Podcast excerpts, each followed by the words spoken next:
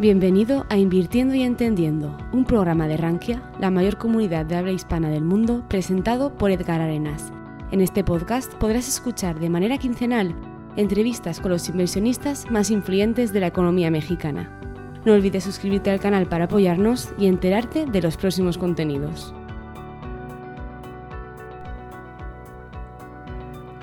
Hola, soy Edgar Arenas. Rankia es la comunidad financiera en español más grande del mundo. Si te interesa aprender más sobre temas financieros, no dudes en suscribirte a nuestro canal de YouTube, donde siempre encontrarás material ampliamente formativo y entretenido. En este episodio número 24 del podcast Invirtiendo y Entendiendo, tengo el gusto de charlar con Valeria Arellano. Valeria es licenciada en Educación con un máster en Finanzas por la Universidad Anáhuac Valeria se declara como una apasionada de la educación financiera y no es para menos. Ella desarrolló un multipremiado juego financiero de mesa, además de contribuir como una generadora de contenido formativo para la Comisión Nacional para la Protección y Defensa de los Usuarios de Servicios Financieros, la CONDUCEF. Durante la charla, navegamos entre anécdotas e historias de la niñez sobre la importancia de la educación financiera el emprendimiento y la importancia de la formación económica en todos los integrantes de la familia. Es un episodio que tiene una dedicatoria especial para los más pequeños de la casa y también para sus papás. Entender para invertir. Hola Edgar, pues muy bien, muy contenta de estar compartiendo contigo y con toda tu audiencia este día. Genial. Valeria, ¿qué querías ser cuando eras niña? Híjole, yo creo que, yo creo que de varias cosas, pero una que, que destaco, medio hice realidad, fue ser chef. O sea, como que sí, sí quería estudiar eso. Este, y ya luego cuando fui creciendo en, en, una etapa de mi vida estuve en un internado, entonces ahí había una cocina industrial y más o menos siento que lo hice realidad porque ya después no estudié nada de eso. Qué interesante. Y, y bueno, eres licenciada en educación por parte de la NAWAC y también tienes una maestría en finanzas por esta universidad. ¿En qué momento de tu vida pues se te empezó a meter esta cosquillita por involucrarte en el medio financiero? Precisamente cuando voy terminando mi maestría este, y hay que elegir cómo titularse, digo, Dios, ¿y ahora cómo me titulo? Porque cuando estaba en la maestría todo el mundo me preguntaba, ¿y si sabes? ¿Y si puedes? ¿Y no está difícil? O sea, hasta mi papá, ¿no? Y yo como, bueno, pues sí le tengo que estudiar un poquito más, pero sí puedo aprender. Y a la hora de titularme, digo, ¿y ahora cómo me titulo? ¿No? Y entonces entro a una sucursal al banco a hacer, no sé, algo este, con mi dinero y veo un anuncio de un premio de educación financiera. Y ahí fue la primera vez que escuché el término educación financiera, hace como unos 10 años, y este, como 9 y podías hacer un cuento, un juego de mesa o un video que hablara sobre algo así. Y entonces yo dije, ok, ya no alcanzo a entrar al concurso, pero podría proponerlo como proyecto para titularme. Y así integro tanto educación como finanzas, que es lo que estoy aprendiendo. Eh, lo propongo, me lo aceptan y ahí empezó la historia, ahí empezó la historia de ese encuentro. Ok, y ahí es donde me imagino nace ¿no? Este juego que se llama Afortunadamente, ¿cierto? La verdad es que nació después. Primero yo hice la tesis, estudié lo que, lo que existía. De hecho, bueno, la tesis o el, o el proyecto aplicativo es, también era un juego, pero es un juego que se quedó guardado en el closet de mi casa. La intención que yo tenía ahí, ni siquiera veía yo que fuera a hacer negocio, no. La intención era titularme de entrada. Me encantó el tema, y entré a trabajar ahí, entré a trabajar después al banco porque dije, quiero trabajar en esto. Nunca se me ocurrió emprender. Entré a trabajar al banco, ahí llevo el programa de educación financiera para niños, este, pero pues firmaba que todo lo que hiciera era propiedad del banco, evidentemente. Entonces, luego al año hay una reestructura y se me viene a la mente algo que mi papá siempre me había dicho, el único trabajo seguro que tienes es el que tú generas. Entonces dije, Dios, si me corren, ¿qué hago? ¿No? ¿Empiezo a buscar otro lugar o qué? Y entonces me empecé a capacitar en temas de emprendimiento. No me corrieron, pero pues ya le había coqueteado el emprendimiento y hasta después este, como un año después nace afortunadamente. ¿Y cómo nace? ¿Quién? Pues, generalmente las ideas, eh, de, sobre todo las buenas ideas, este, tienen una semilla en algún hecho, en algún suceso eh, que haya marcado nuestras vidas, ¿no? Alguien una, vez me preguntaba, oye, ¿y por qué un libro? ¿Por qué hiciste un libro? ¿No? ¿Cómo nació? Pues, si tú eres economista, eres financiero. Bueno, es que yo de niño, yo, yo no quería ser economista, yo quería ser escritor, yo quería ser periodista. Y bueno, son cosas que eh, nos suele empezar muy chiquito, de ahí la importancia que en la niña se trabajen eh, temas eh, que al, al, adulto lo puedan llevar de la mano como motivación, ¿no? Hay cosas que en la escuela yo estoy seguro que nos deberían de enseñar y nadie nos enseña, ¿no? Uno crece y ahí es donde aprendemos a manejar nuestras finanzas, por ejemplo, ¿no? Cuando eh, desde muy chiquitos deberíamos de, iniciar este, este rollo. Oye, ¿y a ti esto de dónde nace? ¿De dónde está esa semillita del juego, afortunadamente? Cuéntame. Sí, mucha gente me pregunta eso, de que, vale, ¿por qué se te ocurrió un juego, no? Y, y bueno, la historia sí, desde que era niña, mi mamá es educadora, entonces siempre nos enseñó, siempre nos educó a mi hermano y a mí con juegos. Cualquier cosa que quisiera formarnos, todo era juego este, y siempre había mucho material en mi casa, material no, no juguetes, sino lentejuelas, acerrín, pasta, lo que fuera, ¿no? O sea, como para, como esta parte muy creativa. Y luego, y siempre mi mamá nos enseñó a emprender en el sentido de que quiero comprarme esto, no, pues no hay. Y entonces, pero en, en lugar de decirnos no, era ver qué podemos hacer para que lo podamos comprar, ¿no? Entonces nos enseñó, siempre nos acompañó a ir haciendo negocios, que si raspados, dulces, lo que fuera. Entonces, de ahí un poquito empezó la semillita. Y luego, cuando yo estaba en prepa, me, y en la bueno, en prepa, me pedían hacer como concursos para mis compañeras para formar algún este, tema que quisieran, que quisieran trabajar ahí en la escuela. Y entonces igual, pues siempre fue el tema del juego. Y cuando, cuando emprendo, yo lo primero que quería hacer era una aplicación Em, porque, me apasiona el tema de la educación financiera, por eso me salí del banco para poderlo hacer lo propio y con mucho, mucho con el enfoque de la familia, precisamente porque no necesariamente el sistema educativo tenemos control sobre él, pero sí sobre la familia. Y entonces, pues no, dije, no, en lo que la hago, la vendo y la cobro, me voy a morir de hambre, tengo que vender algo más rápido va a ser Navidad. Dije, ¿qué puedo regalar en Navidad? Pues un juego de mesa. Y a mí, contrario a ti, yo, ah, yo no soy o no era buena lectora. De hecho, no soy tan buena lectora. O sea, leo cosas que tenga que estudiar, pero así como que libros, no, creo que no soy así tan buena lectora. Y entonces yo decía, no, que flojera escribir un libro. Mejor hago un juego. así, esa fue mi lógica. Y, este, y entonces lo creé nació prácticamente el 31 de diciembre, me acuerdo perfecto que me, los primeros juegos me los llevé a vender a la, Qué regalo de Año Nuevo, ¿no? O sea, tú siempre estás con todo el año, ¿no? La noche vieja que dijiste, hay gente que dice, no, pues yo voy a bajar de peso, ¿no? Tú dices, no, yo voy a echarle con un juego de mesa, además, es único, vamos, no hay eh, este tipo de, cosas en, eh, en las tiendas, ¿verdad? Generalmente encuentra uno el Monopoly o el turista, ¿no? Que es la parte tropicalizada del Monopoly aquí en México, y ahora cualquier cosa es un juego de mesa. Este, pero cosas vinculadas a la educación financiera pues son muy limitadas. Es correcto, es correcto, Héctor. Y la verdad es que yo no pensé que fuera a ser negocio, ¿eh? O sea, yo lo hice para vender algo en Navidad. Mis amigas se burlan porque dicen, no, o sea, la gente normal vende galletas, ¿no? Porque un juego, ¿no? Como que, ¿por qué te complicas la vida? Y pues para mí era como hacer galletas, ¿no? Este, pero, pero ya después fue mi sorpresa que en febrero pegó, o sea, ya había pasado la temporada de regalos y, este, y en febrero me seguían buscando papás, escuelas, entrevistas y yo decía, no, ya se acabó, ya, ya, no, es, ya no es temporada, ¿no? Y entonces ahí me di cuenta que el mercado, que pues a la gente le había gustado y, y ya me dediqué a mejorar la calidad y todo esto. Súper, súper. E, el, el, el filósofo medieval tenía una idea de tres pilares sobre los que se construía eh, la vida de la gente. Una era la providencia, que pues, básicamente era lo que Dios definía para ti. Luego otra cosa que era la suerte, que era un tema de aleatorio, pues si te caía un rayo era porque pues, te caía un rayo y punto. Eh, y la parte de la fortuna, que era diferente. ¿no? Eh, la fortuna es suerte que uno busca. Eh, las cosas pasan porque uno las provoca. Eh, tu juego se llama Afortunadamente, ¿no? La fortuna tiene algo que ver en esto. ¿De dónde sale el nombre?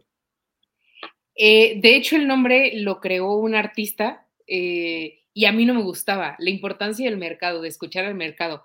A mí no me gustaba, yo quería algo en inglés, ¿no? Este, no sé, pero como tenía prisa, le dije, ya déjalo y ya luego vemos si se lo cambiamos.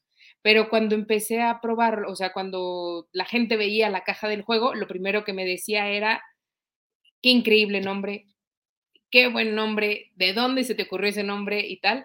Y entonces ya dije, déjenle el nombre, ¿no? Entonces, este, sí, realmente fue, fue la idea de un artista que el que puso el nombre del juego. Ok, bueno, pues fue fortuna, ¿no? Tú lo buscaste, tú lo provocaste y mira, ahí está, en la mente de todos los que te, te vemos y te escuchamos.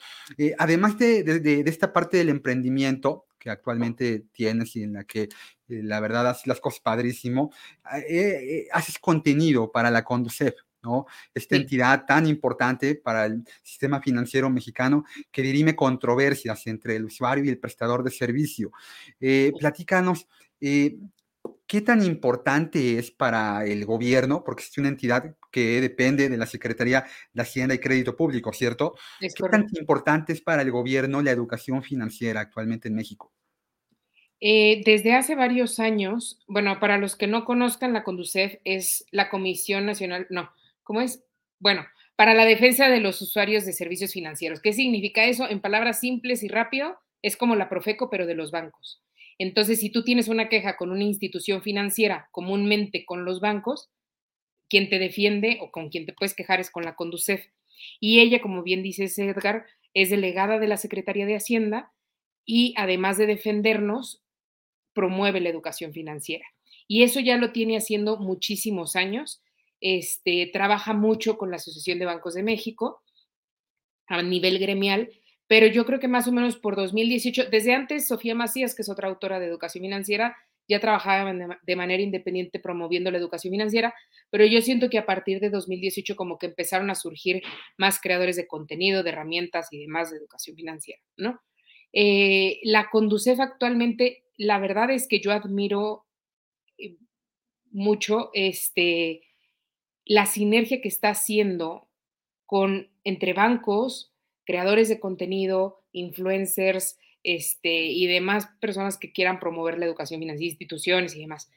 Em, el, reto es muy grande, no hay una cultura, hay una, había una estrategia de educación financiera en el sexenio pasado, pero pues se vino abajo y más o menos se rescató en este sexenio en la Política Nacional de Inclusión Financiera, que tiene seis objetivos y uno de esos es la educación financiera.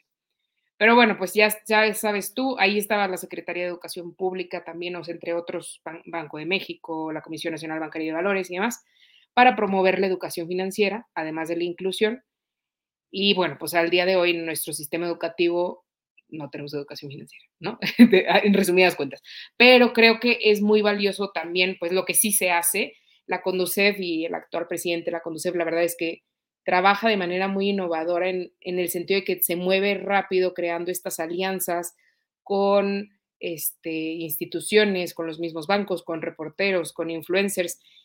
Y creo que eso es algo que debe reconocerse, este, porque permite que los esfuerzos eh, no, no, estén aislados, estén un poco más coordinados y entonces se pueda ir con un poco más de objetivo y dirección, ¿no? Aunque pues cada uno se esfuerce de manera independiente. Y ahí, bueno, yo sabía que es, que es la autoridad en temas de educación financiera, vamos a decirlo así. Siempre estuve cerca desde que emprendí y ahora me contrataron desde 2021 para ayudarles en la parte de creación de contenidos, revisión eh, de algunos temas, o sea, como que tenga un sentido pedagógico. Claro, es bien importante. Y, retomo lo que decías hace ratito, ¿no? Que tú no tienes, no tenemos control sobre lo que sucede en la escuela, pero sí dentro de lo que pasa en la familia. Y la educación financiera, como toda la parte educativa formativa del individuo, recae mucho en lo que papá y mamá hacen. Y ahí creo que el lastre que hay en materia de educación financiera en México es muy grande.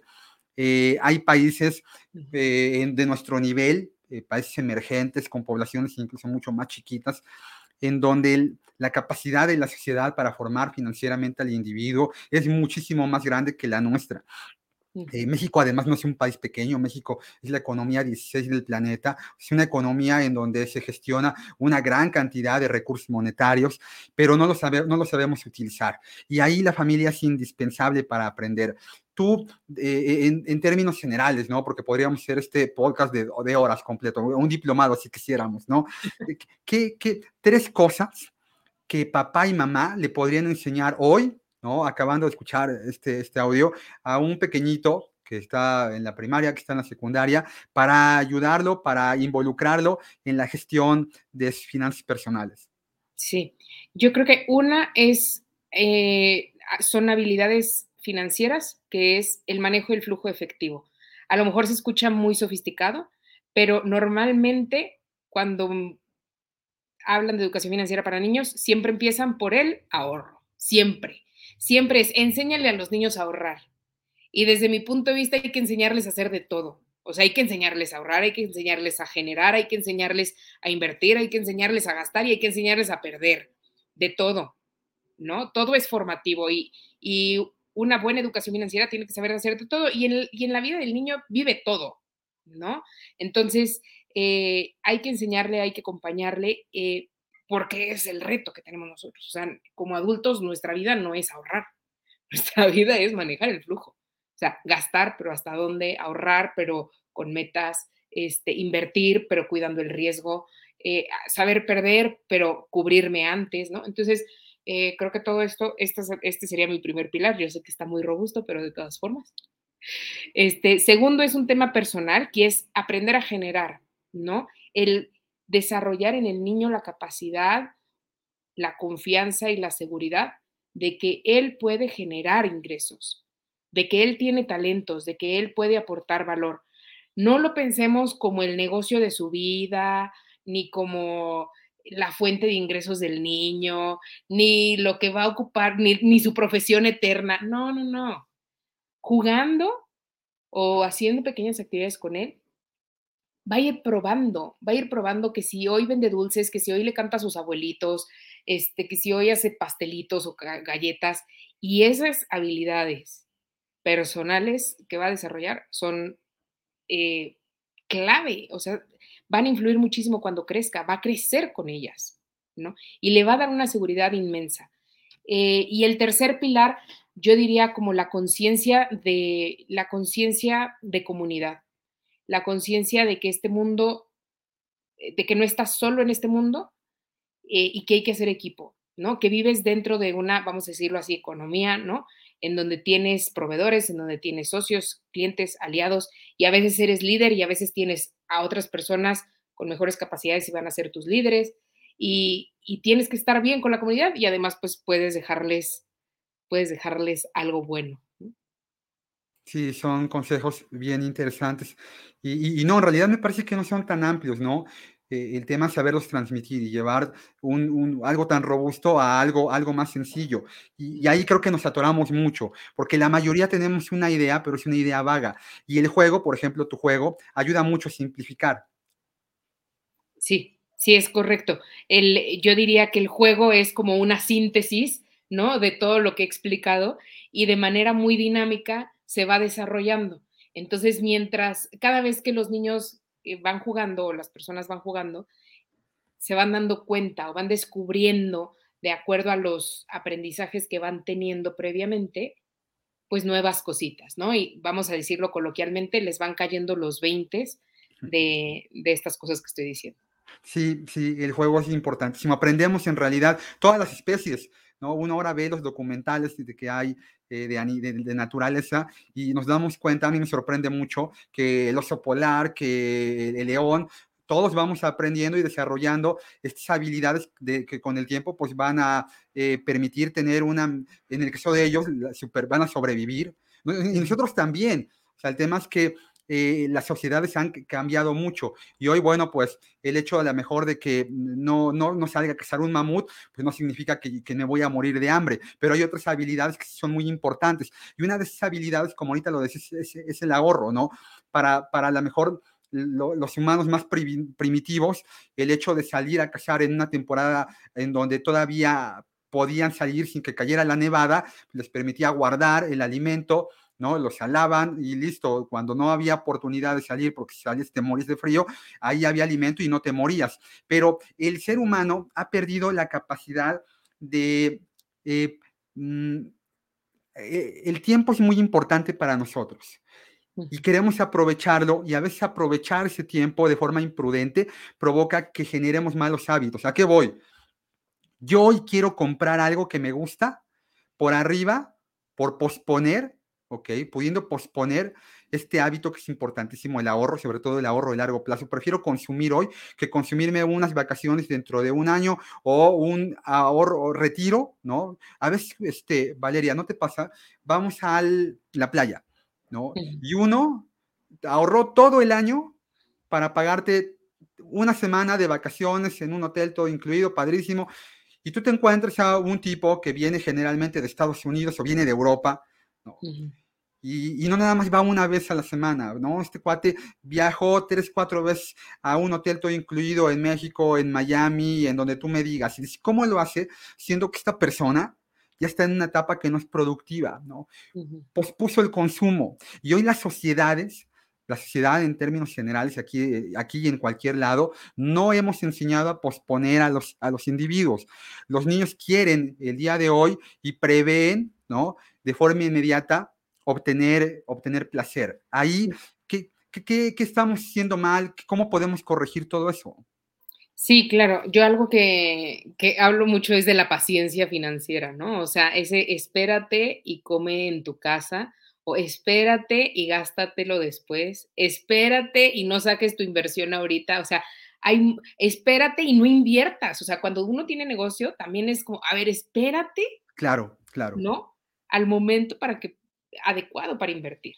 Este, entonces, la paciencia financiera nos da pues sí, eso nos da, nos da la oportunidad de pensar más frío, de construir mejores oportunidades, porque pues vivimos mucho con, el, con la frase marquetera, ¿no? De no dejes pasar esta oportunidad. Y eso es para vender. Sí, todo teoría, todo teoría. claro. Y además el ser humano está hecho para eso, ¿no? Para procurarse placer de forma inmediata. Sí. Es luchar contra tu amígdala. ¿no? Que es la parte más chiquita que está en la parte del cerebro que nos, lo que quedó del, del, del, de donde evolucionamos, ¿no? Este, este ser primitivo. combatir con ellos es muy complicado. Y yo te diría, sí hay que combatirlo, o sea, viéndolo desde el punto de vista formativo, eh, porque todos necesitamos formar nuestra conducta, nuestro carácter. Uno no puede no puede no ser tan rudo con uno mismo, ¿no? O sea, te puedes enfocar en en el no y no lo hagas y la disciplina y lo que dura, lo que duele, ¿no? Lo duro, lo rasposo.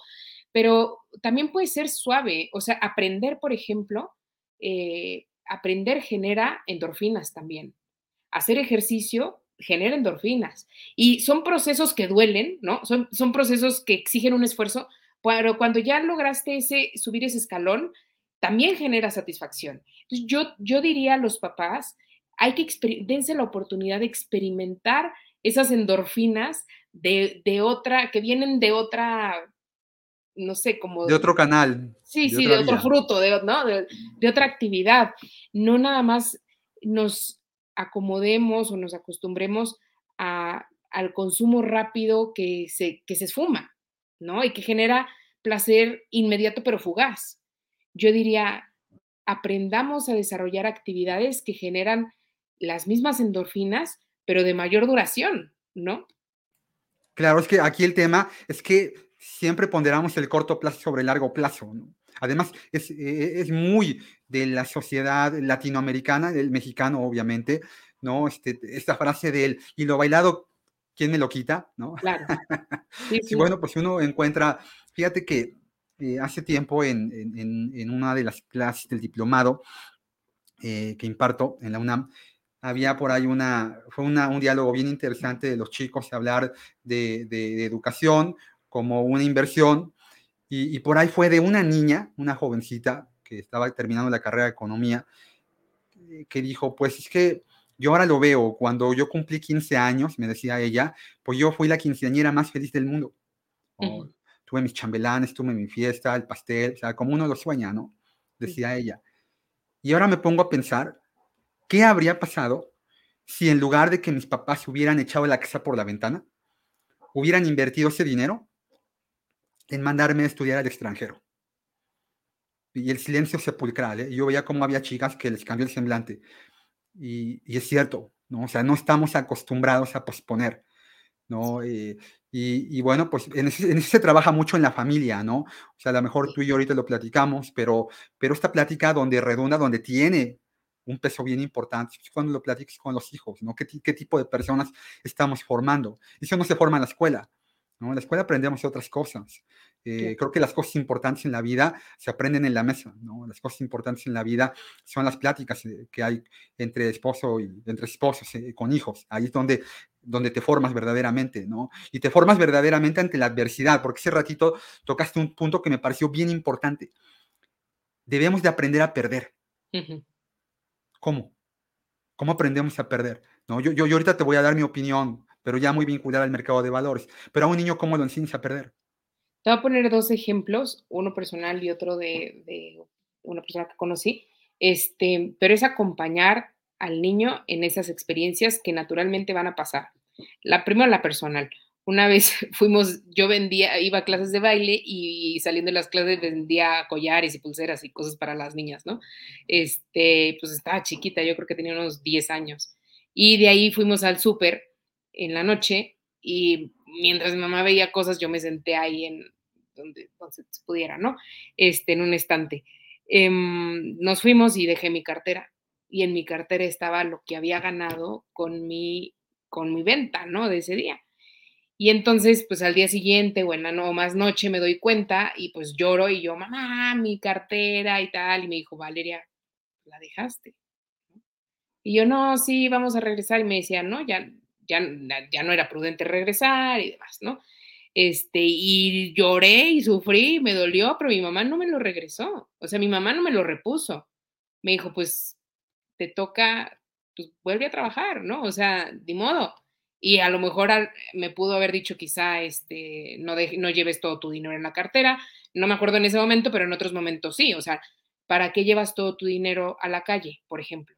¿No? Entonces ya te previene pero esos momentos dolorosos de perdí mi dinero que con tanto esfuerzo me gané, pues el hecho de que no te consientan en ese momento y que te acompañen en, ese, en esa tristeza, vamos a decirlo así, es súper valioso porque te queda marcado al grado que 30 años después me, acuerdo, me estoy acordando, ¿verdad?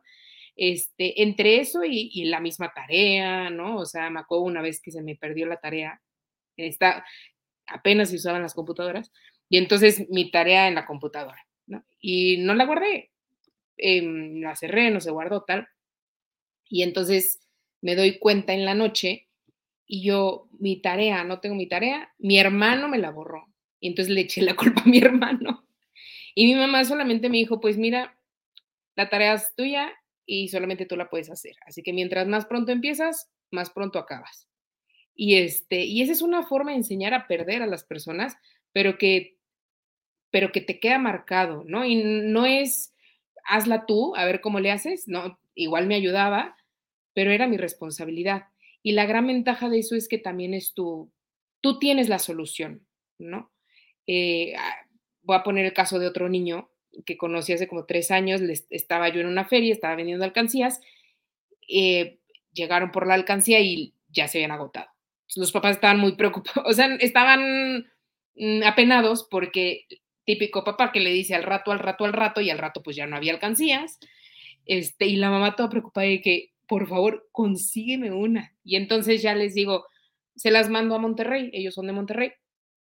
Sí, sí, sí, pero claro que iba a salir más cara la paquetería que la alcancía, ¿verdad? Entonces le digo, pero ya sé, en lugar de mandarte una, te mando 12 y así se la vendes a tus amigos. Y ya, estuvieron de acuerdo llegan a su casa a Monterrey y descubran que pues entraron a robar a su casa. Eh, al mes llegan las alcancías, el niño las vende y llega con su mamá y le dice, mamá, un niño de 10, 12, 10, como 10, 9, 10 años, mamá, este, ten el dinero que gané con las alcancías este, para que puedas recuperar lo que nos robaron. Y la mamá le dice, no, hijo, ese dinero es para ti, para que tú recuperes los ahorros que te robaron. Y cuando me dijo la señora, cuando me contó la señora, o sea, mi sonrisa fue de oreja a oreja, porque mm, además era una familia de buen nivel económico, que perfectamente tenía su dinero en el banco y le hubieran dicho a los niños, a ver, ten tus 500 o 1000 o 1500 pesos que tenías en la alcancía, ¿no? O sea, se los reponen y ya. Y, y tal, ¿no? O sea, no, no, no los dejaron en la calle. Pero lo que hay en la mente de ese niño es, yo soy capaz de trabajar para recuperarme de una pérdida, por ejemplo, ¿no? Entonces, las reacciones que tienen los papás en esos momentos de crisis son clave para la formación de los niños. Sí, sí. Estoy completamente de acuerdo contigo, me dejas pensando e, e, en esto, porque eh, somos la sumatoria de las cosas buenas que nos pasan, ¿no? Eh, cuando uno, se hace, uno ya empieza a traer algunas décadas a cuestas, pues te, empiezas a recordar, ¿no? Lo que te pasó en tu vida y te hace gracia y bueno, pues te pone contento. Pero en los momentos difíciles, lo que sufriste es lo que te saca a flote. Eh, yo soy uno de estos este, viudos de ICA, por ejemplo, esta empresa inmobiliaria que eh, en el sexenio de, Enrique Peña Nieto, justo cuando iba a entrar, pues, no sé si te acuerdas que decían, había estado un tema de publicidad que decía, te lo firmo y te lo cumplo, ¿no? Y entonces, en aquel entonces, eh, además venía el Estado de México de un proceso de desarrollo de infraestructura muy grandote con autopistas y, él dijo, este eh, presidente electo decía, me voy a gastar casi el 4% del Producto Interno Bruto en infraestructura. Y entonces el, sexenio anterior, el promedio había sido más o menos del 2%. Uno hacía cuentas, ¿no? Decía, wow, este es el doble. ¿Y qué hay que comprar? Pues hay que comprar OHL, otra empresa dedicada a la, construcción de infraestructura, ICA era una de ellas, PINFRA, algunas cuantas, ¿no? Y al paso del tiempo, pues no, no funcionó, ¿no? OHL, de hecho, es una empresa que se deslistó de la bolsa. ICA, pues ya sabemos todos que, que fue una empresa, es una empresa que, que, que, en este momento no se puede ni comprar ni vender ya en la bolsa.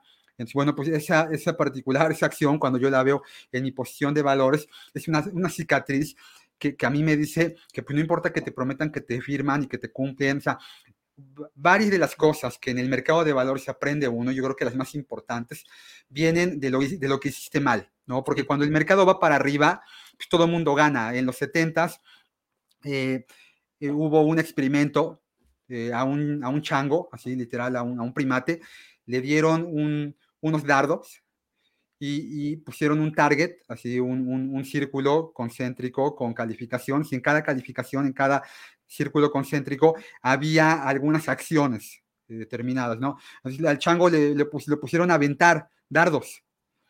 y, este chango este, acabó teniendo en el corto plazo, el primer año, un retorno mucho más grandote que el de muchos portafolio managers con, que con muchísima experiencia, pero a largo plazo, pues obviamente el chango pues, acabó prácticamente perdiendo todo el dinero, ¿no?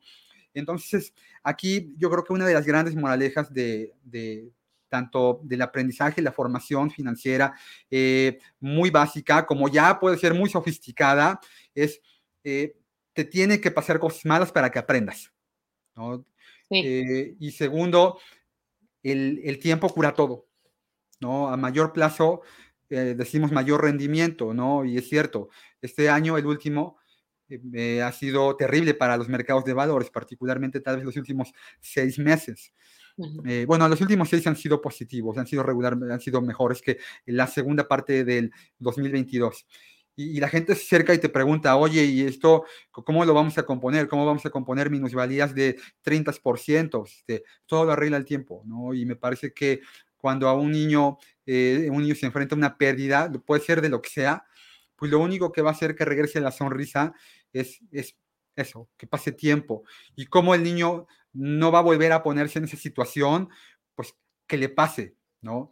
Aquí te, me, me, llamó también la atención algo que mencionaste hace ratito, la comunidad, la comunidad cómo influye en que el, niño, el adolescente crezca financieramente. Y te quiero compartir un, un, documental que yo vi, ya lo vi hace tiempo y me parece que lo vi en, Canal 11 o canal, este canal del Politécnico o en Canal 22.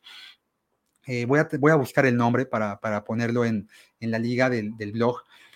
es un documental sobre Austria, Valeria. Era un documental que hablaba precisamente de educación y abordaban educación financiera pero en términos generales educación. Platicaban con el que es el equivalente al secretario de Educación Pública de Austria.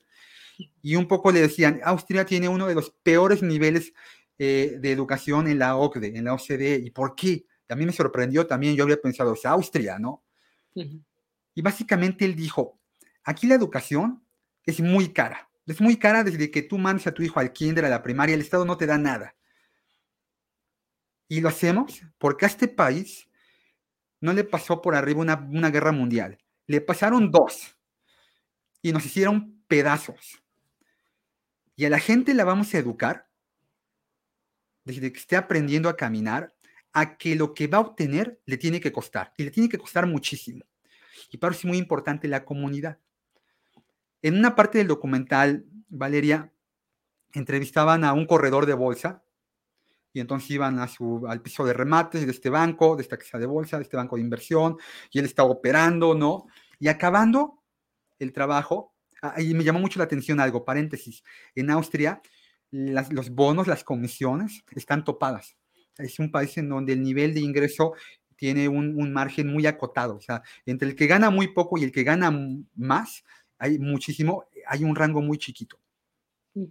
Y concluyendo su actividad, uno pensaría, bueno, pues trabaja como corredor de bolsa, va a Banco Global, se va a su casa, este, no sé, loft, súper lujoso, no. Agarraba su mochilita y se iba a trabajar a, una cafetería, a una cafetería. Él lavaba trastes, él preparaba el café, él, limpiaba el piso, él barría. Algunos colegas que me estén oyendo van a decir, ¿yo? Hasta yo lo pensaría, ¿no? Sí y era un café de servicio público. Que la gente se pudiera tomar un café ahí que no le costara. O sea, él regalaba su trabajo. ¿Cómo educas a la gente para que haga eso?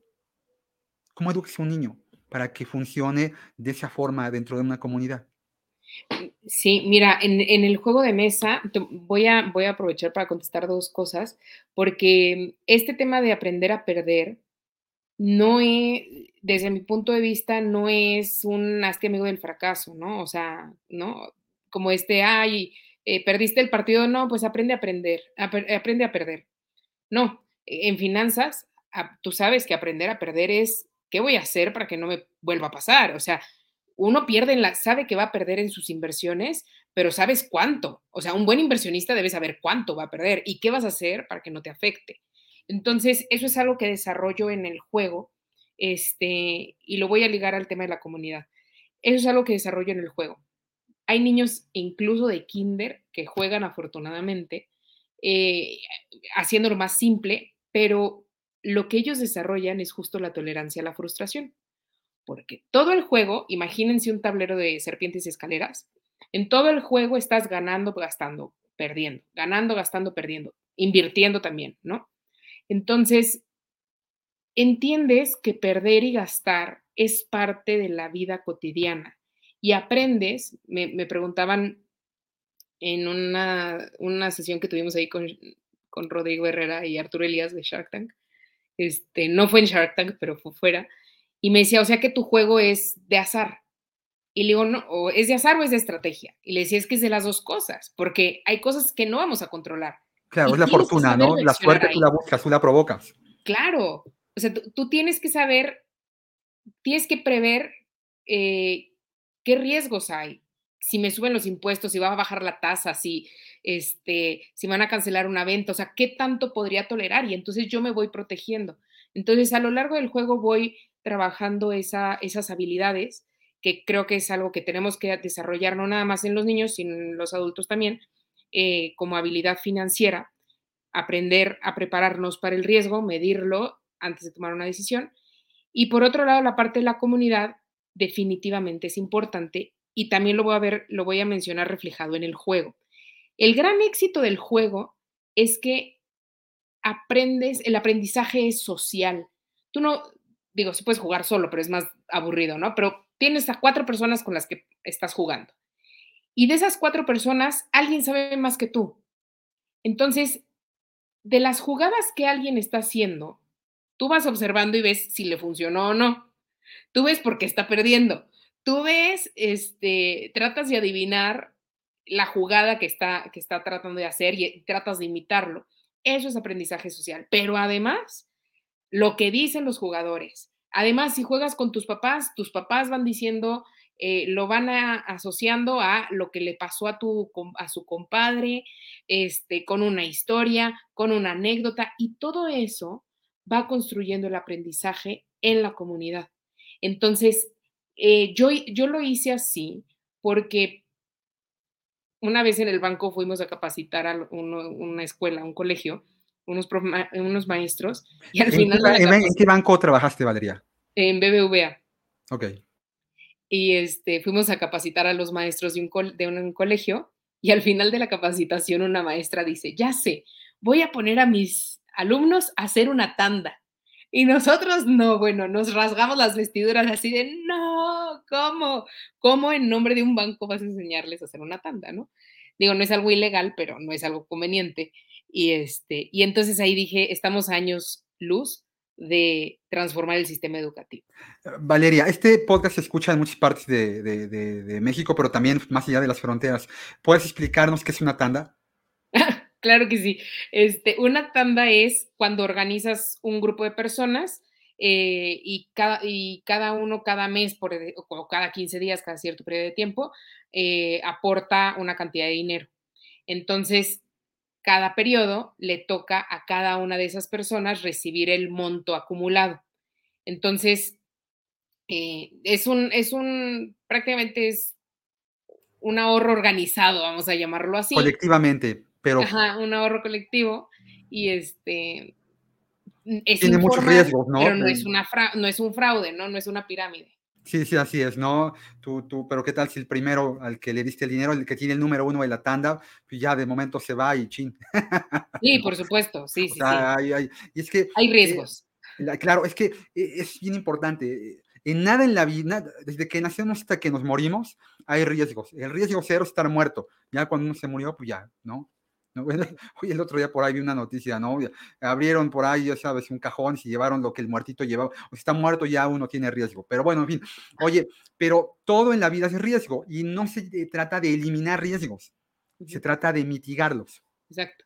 Y al niño le tienes que enseñar eso, ¿no? Y nuestro gran problema como sociedad, como papás, es que al niño le, le queremos eliminar los riesgos, ¿no? Este, y, y pues si uno aprende pues uno aprende pues a la mala, ¿no? Te voy a platicar, les voy a platicar que yo cuando era pequeñito en la cocina de, de, de, mi abuela, pues se me hizo fácil agarrar un cuchillo y entonces yo decía, es que dicen que si uno este, pone esto en el contacto, le da toques. ¿Qué se siente tener toques? Yo, o sea, de ahí provino todo. O sea, porque es que es un toque. Yo decía, bueno, que son los toques, ¿no? Bueno, pues ahí va Edgar y mete el cuchillo y pues obviamente no nada más fue un toque, o sea, me dio una descarga eléctrica, ¿no? Yo no. nunca lo volví a sentir y es horrible sentir eso, ¿no? Nunca lo volví a hacer. Pero para que yo aprendiera, ¿no? De una forma muy empírica, muy rudimentaria, muy torpe, pues así fue como... Y entonces a los niños les queremos eliminar todo lo que conlleva un riesgo. Y eso está muy mal, porque el niño, en general el niño, el adolescente, el adulto, tiene una, una curva formativa y, la va a regar muchas veces, ¿no? Y tenemos que buscar tratar de que la riegue la menos cantidad posible de veces. Y además, la educación financiera, el mercado en general, la economía, a diferencia de otras ciencias que tienen un crecimiento lineal, eh, tiene la economía un crecimiento circular. ¿no? Para la mayoría de los que estamos involucrados en esto es muy perceptible, porque ya escuchamos sobre la crisis.com que existió en los noventas, ¿no? Y cómo repercutió en la economía, en el crecimiento, en el desarrollo de los sectores, de las regiones, etcétera. Y luego viene la crisis hipotecaria subprime, ¿no? Y luego otra vez estamos metidos en otra crisis.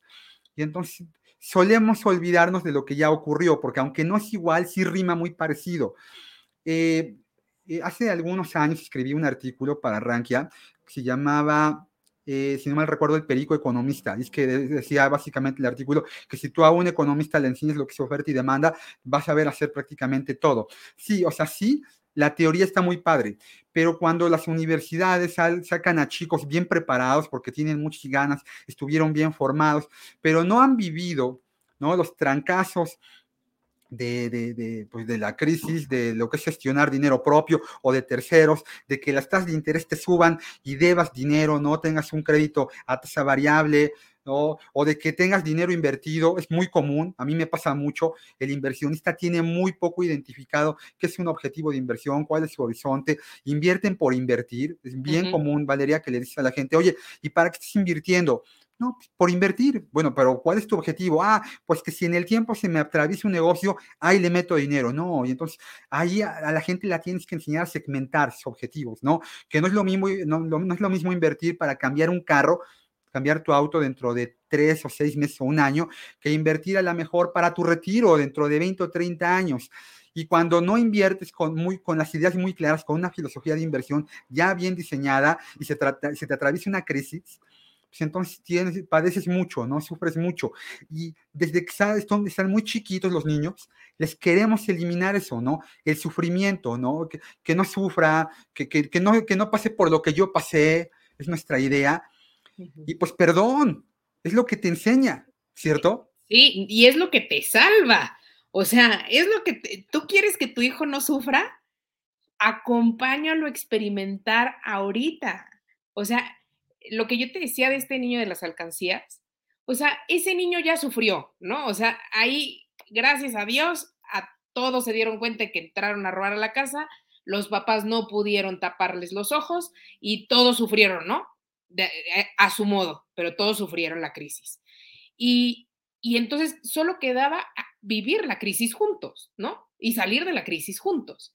Pero esa experiencia que él tuvo a los nueve años creció con él fue una experiencia, ni lo puso en riesgo, ni perdió su casa, ni, ¿no? O sea, no, no perdió grandes cantidades de dinero, sufrió mucho, sí, porque sufrió en su contexto de niño, pero ese aprendizaje y esa experiencia y ese dolor, pero como dices tú, aprendemos, dijiste, tú dijiste una palabra clave, aprendemos empíricamente, pero aprendemos, que es lo importante. Entonces, ese niño se lleva ese aprendizaje y ese aprendizaje va creciendo con él. Y cuando él tenga 35 años, 55 años y tenga una familia, él sabe que cuando él sea el papá que entraron a robar a su casa, él sabe que puede salir de esa crisis. Entonces, si tú quieres que tu hijo sufra menos cuando crezca, acompáñalo a experimentar. Yo no diría, o sea, eh, yo diría en contextos limitados o en contextos controlados. A ver, ¿Quieres sentir toques? A ver, vamos a un contexto. no le vas a decir eso al niño, ¿verdad? No metes el cuchillo en el contacto de la cocina. O sea, todos los, los, que escucharon esto lo hice yo y está muy mal hecho. no significa que lo tengan que hacer con sus hijos. no, pero sí a lo mejor, no sé, con la pila esa cuadrada. No, estoy tratando de pensar eh, cómo puede un papá enseñarle a su hijo cómo se sienten los toques en un contexto controlado. Vas a la cantina, ¿no? Te lo llevas a la cantina. No, tampoco, no, porque ya ves que en las cantinas, no, tampoco, no escuchen todo lo que, lo que yo he dicho. Oye, y el, y el cómo generar acompañamiento en el sufrimiento y en la gestión de riesgos también me parece bien importante. Eh, cuando aprendemos a invertir, es como cuando papito y mamita, ¿no? Nos toman de la mano y pues si te vas a caer, porque te vas a caer, pues papito y mamita ahí te llevan y a lo mejor incluso si en ese momento te soltaron, pues si te vas de boca, pues ellos te van a ayudar a levantar, ¿no? Y cuando gestionamos eh, dinero funciona muy parecido. Si necesitas un acompañamiento. Me gusta mucho la idea de la gente que es autodidacta y que tiene esta iniciativa, esta inquietud intelectual de, aprender a gestionar patrimonio. Está fantástico.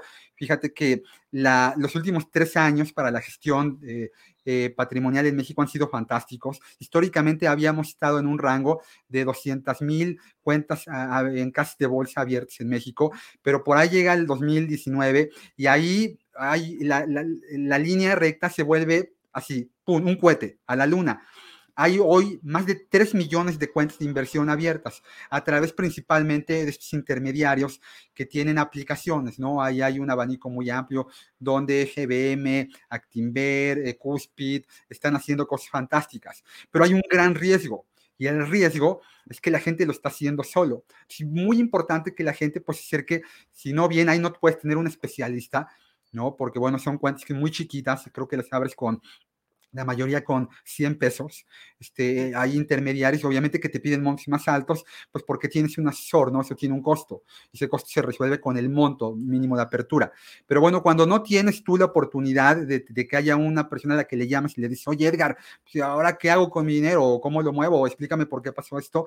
Pues es bien importante que te acerques por ejemplo, Rankia, que tiene un abanico enorme de blogs, ¿no? Este podcast, ¿no? Todo el canal, los canales de YouTube, etcétera, etcétera, pues donde se genera contenido, pero aquí hay otro riesgo, ¿no? O sea, que es que hoy ya, Valeria, y a ti seguro te pasó, en la pandemia te encontraste la publicidad en YouTube o en Facebook o en Twitter, a mí empezaba mucho en Twitter, que te decía, oye, compra acciones de Amazon y vas a obtener un segundo sueldo, ¿no? Como lo que nos pasaba cuando nos llegaba el correo del príncipe nigeriano que te decía, mándame una lana y yo te voy a mandar toda la herencia que tengo, que son chorro mil millones de dólares. ¿Cómo podemos aprender a gestionar solos? ¿Qué nos dirías ahí? Este, este riesgo que son las redes sociales, que además tienen un impacto muy importante en los más jovencitos, ¿no? Porque te venden la idea de que todo es fácil y todo es rápido, ¿no? En la vida las cosas no son ni fáciles ni mucho menos son rápidas, ¿no? Tú eres una prueba de ello. Empezaste con una idea y te costó, te costó mucho tiempo, ¿no? En esta curva, afinarla, hacerla mm, mejor, ¿no? O sea, Valeria Arellano y su juego hoy no son lo mismo que aquel 31 de diciembre, ¿no? ¿Cómo le imprimimos esto a los niños, a los jovencitos? Pues sí, voy a pensar más en los jóvenes pensando en, en la actualidad de las redes sociales eh, pero también que esto sirva para los adultos porque tristemente, pues sí, ya te enteras de, la estafa hasta que caíste, ¿no? Y bueno, no necesitas hacer estafa eh, o te enteras de la estafa hasta que la otra persona cayó. Eh, no necesitas hacer estafa, también hay inversiones que no era el momento de hacerlas, no era el monto de hacerlas, o sea, el monto que, le destinaste no era el adecuado. eso lo vamos aprendiendo también en el juego me acuerdo de una vez, un, papá me habló los primeros seis meses que tenía con el juego y me dice, vale, es que tu juego está mal. Y le digo, sí, señor, este, adelante, dígame, ¿qué, ¿dónde vio el error? Y me dice, es que si invierto en todo, en todas las casillas, me quedo sin dinero. Y yo, ajá. y es que si te quedas sin dinero, tienes que volver a empezar en el juego. Es decir, no puedes jugar si no tienes dinero. Este, tienes que reiniciar. Entonces me decía, es que si invierto en todo me quedo sin dinero. Y yo, ok, señor, ¿y cuál es el error? Dice, no, es que yo quiero invertir en todo. Y yo, pues sí, pero es que en la vida no se puede invertir en todo, aunque fuera la mejor decisión y aunque tiene un efecto multiplicador y aunque es lo que va a hacer crecer tu dinero, tú tienes que saber cuándo invertir y cuánto. Y bueno, ya luego la señora le dijo, yo te explico. Este, no, como que no me, quería, no me quería dar la razón. Eso fue como un jueves y el lunes fui a jugar a la escuela de su sobrina, que yo no sabía ni que era su sobrina ni nada, ¿no? Pero coincidió. Entonces ya jugamos y después de jugar les digo, a ver, ¿qué aprendieron? Y entonces la niña que estaba en primaria, como un quinto de primaria, y dice que hay que fijarse bien antes de invertir porque te puedes caer en bancarrota. Y yo, este, ok, ¿Y cómo te diste cuenta de eso? Bueno, ya total, sacándole la información a la niña a través del juego, que es donde yo digo, con simuladores pierdes fichitas, desarrolles la habilidad y ya luego te vas a la realidad, ¿no? Y entonces decía, eh, a lo mejor sí es una buena inversión. Todas las inversiones que hay en el juego son buenas. Se invierte en capital humano, invierte en, este, investigación, bla, bla, en tus empleados, en equipo, en maquinaria. O sea, son, son inversiones buenas pero a lo mejor no es el momento para hacer esa inversión porque no estás preparado. Entonces, esa es la forma en cómo yo he buscado eh, enseñarlo. Y para las redes sociales y demás, hay que preguntar, hay que entender, ¿no? Ahí sí, como dice Warren Buffett, si no le entiendes a la inversión, mejor no, no le entres, ¿no? O sea, porque algo que es una buena inversión va a ser una mala inversión para ti. Y tú sabes lo mismo cuando no va de acuerdo a tu perfil de riesgo, ¿no? O sea, una buena, lo que era una buena inversión o lo que es una buena inversión para ti puede ser una mala inversión para mí porque tenemos perfiles de, de riesgo distintos. Entonces hay que conocernos, hay que conocer en qué estamos invirtiendo y cuando tengas una mala experiencia, aprovecha para reflexionar por qué perdiste dinero, ¿no? ¿Fue una estafa? ¿Fue ignorancia? ¿Fue imprudencia? Sí, es que hay, hay un problema bien importante en nosotros, que es que no nos conocemos y a veces el primer, el primer eh, paso a dar cuando uno invierte es hacer un ejercicio de introspección, porque yo soy de la idea de que no hay malos instrumentos de inversión, hay malas decisiones de inversión. O sea, salvo cuando a lo mejor sí es un esquema Ponzi, pero bueno, se cocina aparte, ¿no? O sea, vamos, yo, yo creo que ya una persona que tiene su corteza cerebral bien desarrollada, sabe perfectamente que pues, no puedes duplicar tu dinero de un día para otro, ¿no? Y sin riesgo, porque además este tipo de estafas generalmente son muy, muy evidentes, ¿no? Pero, pero todo lo demás, todos los otros activos de inversión que existen, que están regulados, que están supervisados y en donde la gente luego se, se acaba con una mala experiencia, este, pues, es que dicen, es que no, invertir en una casa de bolsa, pues no, eso está mal, ¿no? porque está mal? Pues que a mí me, yo, ahí me dijeron, o ya también yo decidí invertir, comprar este activo y perdí dinero. Bueno, ¿y por qué lo perdiste? Si era una inversión, este, ¿para qué? Y ve, regreso a lo que Cerradito te decía, pues que nada más quería invertir, ¿no? Bueno, pero ¿cuál era tu objetivo, etcétera, ¿no? Hoy ya la autoridad exige un marco perfilatorio, se llama perfil del inversionista, y que si no lo tienes, ni siquiera puedes abrir tu contrato de inversión. Ese marco perfilatorio te dice si eres conservador, moderado, agresivo, y ahí esas respuestas que tú vas dando, pues te permiten eh, hacer este ejercicio de introspección. Ah, ok, aquí me preguntan si mi inversión tiene un horizonte temporal de menos de un año, de uno a tres, de tres a cinco. Cuando yo alineo mi marco perfilatorio con los activos de inversión, ya he hecho una gran parte del trabajo, ¿no? Y si además hay una persona que me ayuda a generar una tesis de inversión, ¿no? Nivel de tasa de interés, este pronóstico de crecimiento, etcétera, etcétera, y alineo el marco perfilatorio con los activos y la tesis de inversión, pues es, es prácticamente imposible, digo, no es imposible, pero es muy difícil que, tengas una mala experiencia. Entonces, bueno, sí, todo lo vamos construyendo alrededor del tiempo, ¿no? El conocimiento, el aprendizaje, y cuando es lúdico, pues obviamente es mucho mejor. A ti, Valeria, este, este último, ya tres años, hace tres años, eh, finales, mediados de abril, estábamos encerrados. Aquí en casa te platico que, les platico que, que jugábamos muchísimo juegos de mesa, eso nos ayudó muchísimo a, a, a llevar mejor la pandemia, jugábamos, jugábamos mucho Monopoly. Eso no, nos llenó muchísimo, ¿eh? Y uno, nos divertíamos muchísimo. A veces nuestros juegos de uno eran interminables. Somos cuatro, mi esposa, mi hijo mayor que tiene 21 años y mi hijo pequeño que tiene, que tiene 10 y nos la pasábamos muy bien. A ti, esta pandemia en materia personal y en materia financiera, ¿qué te dejó de enseñanzas? Eh, me ayudó mucho. Curiosamente, anécdota, este, como en diciembre, antes de la pandemia, este, estaba contracturada y fui al fisioterapeuta y este, y le digo, ay, no, es que ya de verdad necesito parar, o sea, necesito estabilidad. Eso fue lo que le dije. Y me dijo, vas a ver que el próximo año la vas a tener. Y toma, la pandemia. Ten cuidado con lo que deseas, ¿no? Sí, sí, sí. Entonces, este, en ese sentido, em, personalmente me ayudó, vamos a decirlo, vamos a tratar de decirlo así, a, descansar un poquito.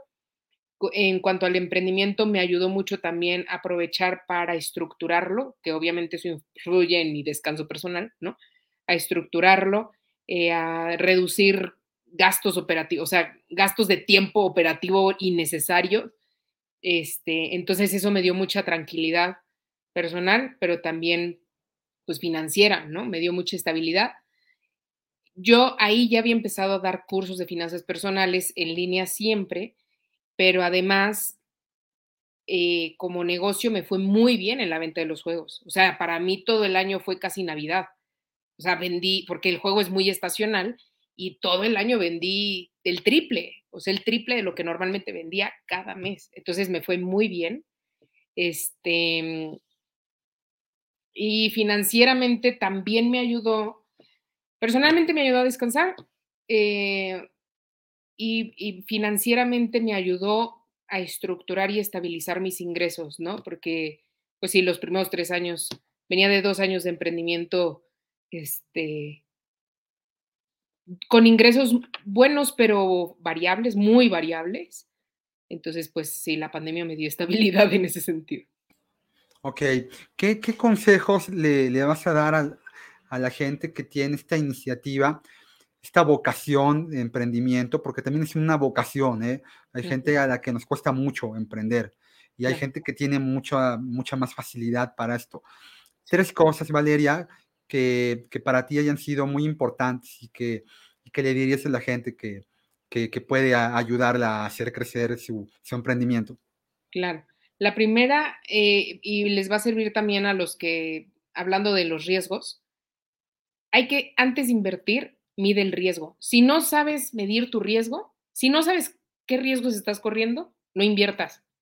Si no puedes decirlo, si no puedes explicarlo, no inviertas, porque como dijiste tú, el riesgo cero no existe. Me acuerdo que una vez, bueno, entonces el primer consejo es, conoce cuál es el riesgo, cuáles son los riesgos de tu emprendimiento, cuáles son los riesgos de tus inversiones, de tu inversión, lo que vas a hacer en el emprendimiento. Una vez fui a ver un departamento y un muchacho me dice, ay, vale, y yo me acabé de salir para emprender, le dije que me dedicaba a eso, me dice, ay, a ver, ¿tú qué opinas de mi idea de negocio? Y entonces él tenía un, tiene, tenía un empleo y me decía, quiero ya dejar mi empleo para emprender, y en una cosa que yo ni entendía, ¿no? O sea, industrial. Me dice, ¿qué opinas? Y yo, ni idea. O sea, entonces lo único que le pregunté fue, ¿qué es lo peor que puede pasar? ¿Cuál es tu riesgo? O sea, ¿cuál es tu riesgo? ¿Qué es lo peor que puede pasar? Y me dice, ay, vale, no, nadie está preparado para, para el fracaso, ¿no? No hay que pensar en el fracaso. yo, pues deberías. Deberías, porque pasa, ¿no? Pasa. Entonces, este, midan su riesgo, primer consejo. Segundo, capacítense y nunca dejen de capacitarse. O sea, eh, yo tenía una maestría en economía y negocios, tengo, y me acuerdo de un amigo que me decía, vale, tú ya no necesitas más cursos y ya tienes una maestría, por Dios. ¿Cuál? O sea, claro que sigo capacitándome y todos los días, porque aunque delegues, aunque contrates, tienes que supervisar. Entonces, eh, nada, capacitarse es de tus primeras y mejores inversiones siempre. Y el tercer consejo sería, eh, ten un capital de trabajo, o sea, un ahorro de unos, yo sí recomendaría seis meses. Si apenas vas a empezar, seis meses de lo que tú crees que van a ser tus gastos mensuales, ¿no? Obviamente personal y, y además del negocio, porque ya cuando nace el negocio, te empieza a pedir una cantidad de dinero que tú en tu inexperiencia no sabes medir si te va a retornar o no y en cuánto tiempo. Entonces, eh, a mí ya me pasó, así que si se los puedo ahorrar. Eh, sí, yo me salí del banco con tres meses de mi sueldo, de mi sueldo, ni siquiera de mis gastos, de mi sueldo, lo cual era mayor, de mi sueldo ahorrado. ¿Para qué me sirvió? O sea, para poco, muy poco. Sí, sí, sí, un arranque, todo en la vida cuando uno arranca es complicado, ¿no? Arranque un matrimonio es complicado, arranque un negocio es complicado, ¿no? Y hay que tener siempre un colchón, eso es importantísimo. Valeria, oye, se fue rapidísimo una hora, ¿no? Creo que ha sido una de las horas más rápidas en este podcast. A mí me ha gustado mucho y antes de, de que me despida, me gusta. Hace ratito dijiste que no eres como mucho de lectura, ¿no? O sea, como, ah, pero si tú en tu, toda tu curva formativa, dijeras, esto es un, algo que yo leí, algo que yo vi en una serie, algo que yo vi en una película, ¿no? Y que me gustó y que recuerdo con aprecio o que me marcó, ¿no? Algún personaje, ¿no? Este, alguna escena de algo, ¿qué, qué sería? Sí, sí, justo le decía a, Oscar, a Edgar, perdón, que, que, no soy tan buena lectora, entonces disculpen ustedes, pero em, creo que dos libros que me marcaron mucho uno fue el cuadrante, el, siempre lo digo mal, pero el cuadrante del flujo del dinero o el flujo del cuadrante del dinero, una cosa de los dos, que es de Kiyosaki. Se me hizo lo buscamos y lo ponemos correcto, no te preocupes. Sí, este, se me hizo como muy práctico, me dio una estructura para pensar cómo generar ingresos. Otro que tiene, que me gustó también por la, por la forma tan fácil de explicar la economía o tan práctica, es el por qué los ricos se vuelven más ricos. Ese me gustó, como que siento que es muy didáctico. Otro eh, que leí, pero es que es muy práctico también, el, la ganancia es primero. Ese también es muy bueno para ir haciendo ejercicios ahí de flujo y demás. Este, y otro que no es de finanzas, pero me gusta muchísimo, es decir, es de cabecera, Una sola cosa, de Gary Keller. Ok. Que desde mi punto de vista, em, pues hay dos cosas que reflejan tus prioridades, tu agenda y tu presupuesto. a donde se va tu dinero y a donde se va tu, tu, tiempo. Tu tiempo, esas son tus prioridades. Claro, qué importante es esto. Eh, ¿A dónde te podemos encontrar, Valeria? ¿En qué redes sociales? ¿Tu página de internet? La gente que pues, quiera echarse un clavado para comprar tu juego, ¿a dónde te va a buscar? Sí, claro que sí.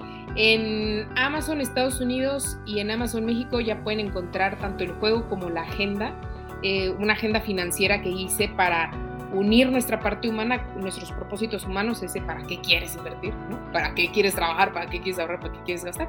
Está eh, esa agenda financiera para que hagamos nuestro presupuesto, Amazon Estados Unidos, Amazon México, este, y hay otra, otra plataforma en donde pueden comprarlo también desde cualquier parte del mundo. Pídanmela si quieren en mis redes sociales. Estoy como afortunadamente.mx, en Instagram, en Facebook. Eh, tengo un podcast aunque está la temporada pasada, que se llama Afortunadamente con Valeria Arellano en Spotify.